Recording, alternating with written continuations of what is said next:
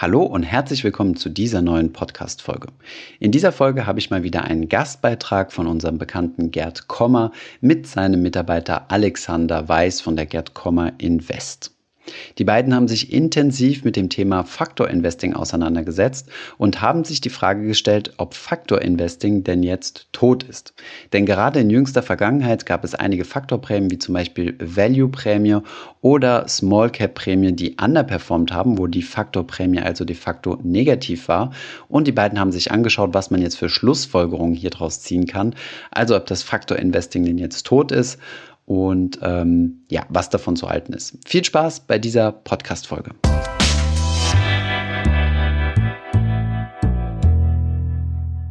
Factor Investing ist passives, regelbasiertes Investieren, das sich an der wissenschaftlichen Forschung aus den letzten rund 50 Jahren ableitet.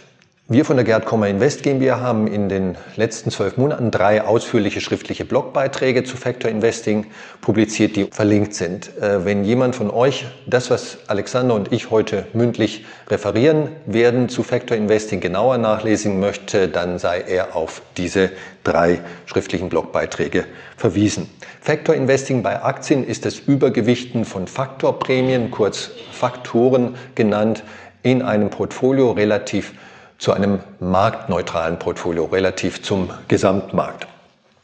Die bekanntesten beiden Faktorprämien sind der Small Cap Effekt oder Size Effekt und der Value Effekt oder die Value Prämie. Faktor Investing hat in den letzten 95 Jahren, so weit reichen die Daten für die USA zurück, für einige andere Länder nicht ganz so weit. Faktor Investing hat in den letzten 95 Jahren zu einer Mehrrendite gegenüber marktneutralem Investieren geführt bei ähnlichem Risiko. Wie geht Factor Investing? Am einfachsten wird es natürlich gehen, indem ich mir ein Factor Premium, Factor Investing ETF, ein Small Cap ETF als Beispiel in mein Portfolio reinhole. Ein bisschen technischer erklärt, wiederum anhand äh, des konkreten Falls des Small Cap Effektes geht es so. Der gesamte Weltaktienmarkt hat äh, 9500 Aktien etwa. Und wenn ich in alle 9500 Aktien oder eine repräsentative Stichprobe aus diesen 9500 Aktien investiere, dann habe ich ein marktneutrales Portfolio, dann habe ich in den Gesamtmarkt investiert. Wenn ich jetzt den Small Cap Effekt in mein Portfolio reinholen möchte, also die von der Small Cap Prämie profitieren möchte, dann könnte ich das auf sehr einfache Weise tun, indem ich einfach die größten 1000 von diesen 9500 Aktien weglassen würde und nur noch in die danach folgenden kleineren 8500 Aktien investieren würde. Dann wäre in meinem Portfolio die Small Cap Prämie präsent. Ich hätte kein marktneutrales Portfolio mehr. Faktor Investing hat, äh, wie gesagt, in den äh, letzten Jahrzehnten langfristig zu einer Mehrrendite geführt. Aber es gibt ähm, viele kurze und auch einige sehr lange Zeitfenster, in denen das nicht der Fall war. Ein solcher Fall äh, ist die Value-Prämie in den letzten zehn Jahren. Value Investing hat in den letzten zehn Jahren gegenüber marktneutralem Investieren zu einer geringeren Rendite geführt. Man könnte das als Value-Durststrecke bezeichnen. Während einer solchen Durststrecke stellt sich für mich als Privatanleger, der die Value-Prämie im Portfolio hat, natürlich die Frage, ist es jetzt wirklich nur eine vorübergehende Durststrecke oder ist die Value-Prämie eventuell wirklich komplett, also dauerhaft äh, verschwunden? Mit dieser naheliegenden Frage wollen wir uns heute genauer beschäftigen. Das, was äh, Alexander nachher anhand der Value-Prämie zu diesem Durststreckenproblem sagen und erläutern wird, das bezieht sich aber vom Grundsatz her auch auf alle anderen Faktorprämien. Ich nenne die jetzt einfach, na, einfach mal nur ganz kurz. Das gilt auch für die äh, Momentum-Prämie. Small Cap Effekt habe ich schon genannt, die Low oder Minimum Volatility Prämie, die Quality Prämie und äh, letztlich auch für den Political Risk Effekt. Alexander wird also nun äh, dieses Durststreckenproblem, Entschuldigung, anhand der Value Prämie genauer erläutern. Alexander, die Bühne gehört dir. Und hi zusammen auch von meiner Seite. Wie gerade schon mehrfach erwähnt, lässt die Value-Prämie seit ungefähr 2005 sehr stark zu wünschen übrig. Wie stark, das haben wir uns anhand von zwei Indizes angeguckt. Wir haben einerseits geguckt, wie hat der MSCI All Country World Index rentiert und andererseits, wie hat der MSCI All Country World Value Index abgeschnitten. Wir haben festgestellt, die Unterperformance über diesen 15-jährigen Zeitraum von 2005 bis März 2020 liegt bei ungefähr 1,4 Prozent pro Jahr. Klingt erstmal gar nicht so schlimm, bedeutet aber für den Value Investor einen ungefähr 20% niedrigeren Endvermögenswert als für den marktneutralen Investor. Dazu kommt, dass wenn man erst vor kurzem angefangen hat mit Value Investing, mit Factor Investing, dann hat man sehr viel stärker gelitten als diese 1,4% pro Jahr, weil die Value Prämie seit zwei, drei Jahren ganz besonders schlecht gelaufen ist. Diese jüngste Unterperformance gibt natürlich Anlass zur Frage, ob man am Fortbestehen der Value-Prämie, am Fortbestehen des Funktionierens von Factor Investing im Allgemeinen zweifeln soll oder in anderen Worten, ist Value tot? Bevor ich wie, oder bevor wir uns dieser Frage annehmen, möchte ich nochmal eine Sache klarstellen und zwar ist eine negative Faktorprämie nicht gleichbedeutend mit einer negativen Portfoliorendite. Einfaches Beispiel, wir haben eben hier 10% Rendite für unseren marktneutralen Index über irgendein gegebenes Zeitfenster und haben im selben Zeitfenster mit unserem Value Index 7% Rendite erwirtschaftet. Bedeutet nun, dass wir mit dem Value Index eine Unterperformance von 3% erzielt haben, also eine negative Value Prämie, eine negative Faktorprämie. Die Performance war aber von beiden Indizes positiv. Und ähnlich hat sich es auch über die letzten 15 Jahre verhalten. Das heißt, auch ein Value Investor konnte Geld verdienen, aber halt eben nicht so viel wie ein marktneutraler Investor. Zurück zur Frage, ob Value Investing, ob Factor Investing tot ist. Zusammenfassend möchte ich festhalten, dass es ganz normal ist. Es ist das Normalste der Welt, dass eine einzelne gegebene Faktorprämie über einzelne Zeiträume, ob das jetzt ein Jahr ist, drei Jahre, fünf Jahre oder auch mal zehn Jahre oder länger, negativ ist. Das ist ganz normal. Das war immer schon so, das ist aktuell so und das wird wahrscheinlich auch immer so sein, denn Faktorprämien sind Risikoprämien. Und bei einer Risikoprämie muss sich das Risiko ab und an manifestieren, sonst wäre es ja keine Risikoprämie, sonst wäre es risikofrei. Und risikofrei ist ja beim Investieren bekanntlich nicht so. Ein weiteres Stück Evidenz dafür, dass die Value-Prämie noch nicht tot ist, liefert der Aufsatz Volatility Lessons aus dem Jahr 2019 von Eugene Farmer und Kenneth French. Die beiden zählen als die Väter von Factor Investing und sind, also zählen zu den meist zitierten Wirtschaftswissenschaftlern auf diesem Planeten. In dem besagten Paper haben sie einige spannende Dinge gemacht. Ich möchte mir jetzt aber eine Aussage in diesem Zusammenhang herauspicken. Und zwar ist das folgende. Die Wahrscheinlichkeit, basierend auf historischen, empirischen Daten und soliden statistischen Methoden, also die Wahrscheinlichkeit, dass die Equity-Prämie in Zukunft positiv sein wird, die ist geringer als die Wahrscheinlichkeit, dass die Small Value Prämie positiv sein wird. Oder in anderen Worten, die Wahrscheinlichkeit, dass Aktien in Zukunft das Sparbuch schlagen werden, ist geringer als die Wahrscheinlichkeit, dass kleine Value-Unternehmen den Markt schlagen werden.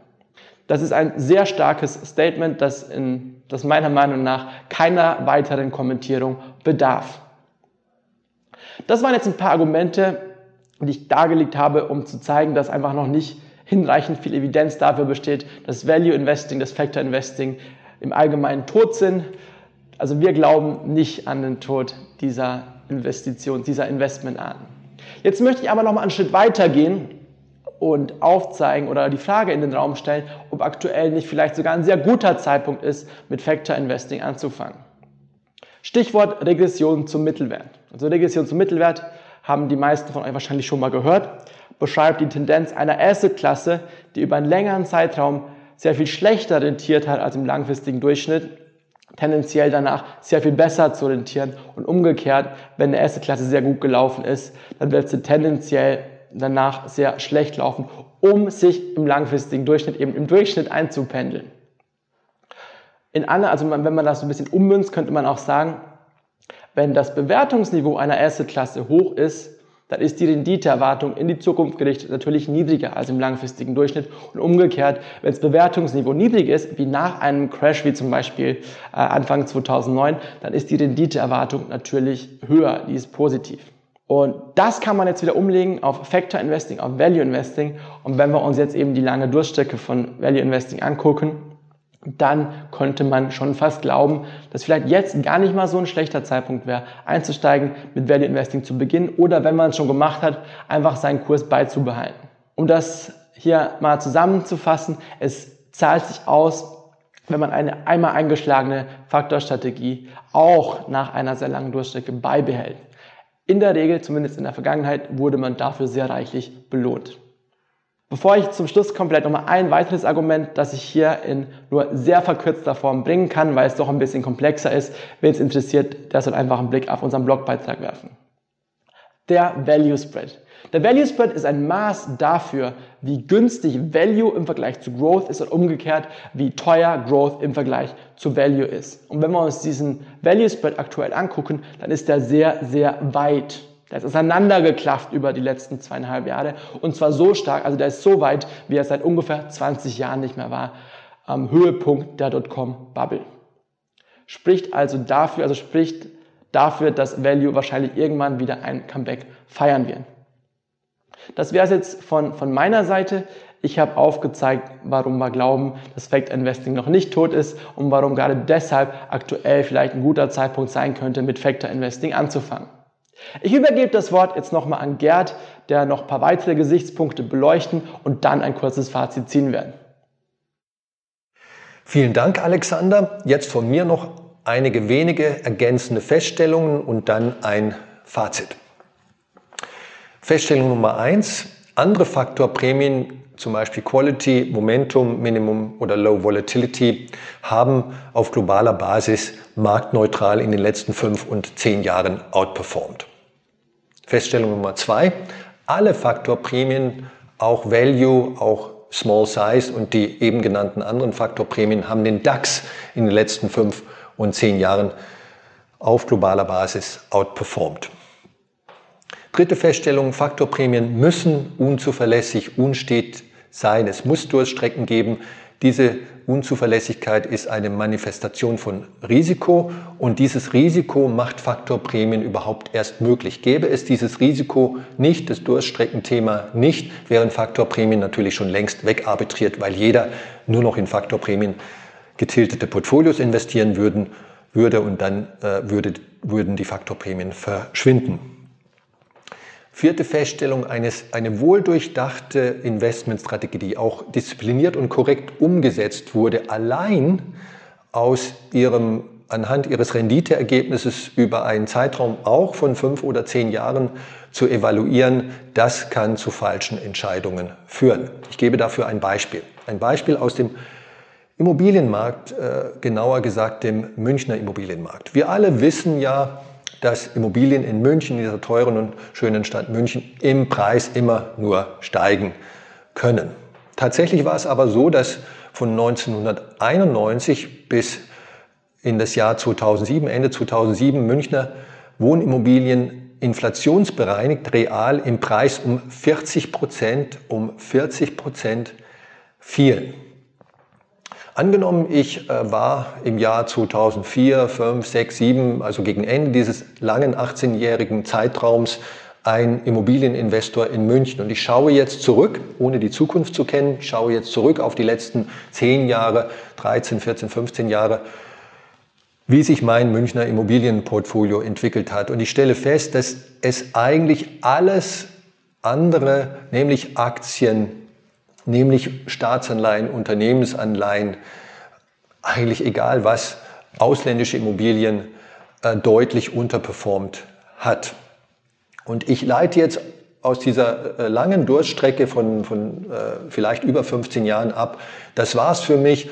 Münchner Immobilien sind eine Loser-Asset-Klasse, nicht mehr mit mir. Ich verkaufe meine Münchner Immobilien und ich werde selbstverständlich auch nicht in der Zukunft äh, Münchner Immobilien wieder erwerben. Wer das getan hätte, der ähm, die Moral von der Geschichte ist, glaube ich, klar, die ich hier zeigen möchte, der hätte eine spektakuläre als Immobilieninvestor eine spektakuläre Fehlentscheidung getroffen. Denn ab äh, Ende 2008 setzte bekanntlich in München und auch deutschlandweit in anderen Großstädten insbesondere ein spektakulärer Immobilienboom ein. So viel letztlich äh, zu dem Thema allein die Renditeergebnisse einer Assetklasse oder einer Investmentstrategie anhand von ihrem Renditeergebnis äh, über fünf oder zehn Jahre zu evaluieren, das kann eine schlechte Idee sein. Jetzt äh, zum Fazit. Mein Fazit hat äh, drei Gesichtspunkte. Fazit Nummer eins. Factor Investing hat über lange Zeiträume zu einer Mehrrendite gegenüber marktneutralem Investieren geführt, produziert. Ja, diese, äh, lang, in diesen langen Zeiträumen gab es viele einjährige, fünfjährige und auch zehnjährige und teilweise sogar noch längere Zeitfenster, in denen eine einzelne Faktorprämie gegenüber marktneutral eine Unterperformance produzierte. Diese Unterperformance, diese Durststrecken sollte man nicht aus unserer Sicht und auch aus der Sicht vieler äh, Wissenschaftler als äh, Evidenz, als hinreichende Evidenz für das Verschwinden, für den Tod dieser Faktorprämien sehen. Fazit Nummer zwei, lege nie alle Eier in einen Korb. Diversifiziere über verschiedene Faktorprämien hinweg. Diversifikation ist für alle Anleger, wie wir sicherlich wie, wie, wie sicher jeder von euch weiß, ein mächtiges, ein unheimlich nützliches Risikosenkungstool. Und das gilt auch für Faktorprämien. Fazit Nummer drei. Factor Investing ist nicht für alle. Nur diejenigen unter uns sollten Factor Investing praktizieren, die die Sachlogik dahinter kennen und verstanden haben und akzeptieren, die äh, die Daten, die historischen Daten zu Factor Investing kennen, einschließlich auch der Durststrecken-Thematik. Und drittens äh, diejenigen, die damit leben können, dass Factor Investing insbesondere in Bezug auf einzelne Faktoren auch über lange Zeiträume gegenüber marktneutral investieren eine Unterrendite erzeugen können, produzieren können. Das war's für heute. Arrivederci. Bis demnächst in diesem Theater. Ich hoffe, diese Podcast-Folge hat dir gefallen. Wenn ja, dann zöger doch nicht in deinem Umfeld bei deinen Freunden und Bekannten von diesem Podcast zu sprechen. Und wenn du auf iTunes bist, dann lass uns doch gerne eine Bewertung da und einen Kommentar, denn das hilft uns, mehr Menschen zu erreichen und für das Thema finanzielle Bildung zu begeistern. Wie immer findest du in den Shownotes und in der Beschreibung zu dieser Podcast-Folge alle wichtigen Verlinkungen. Vielen Dank fürs Zuhören und hoffentlich bis zum nächsten Mal.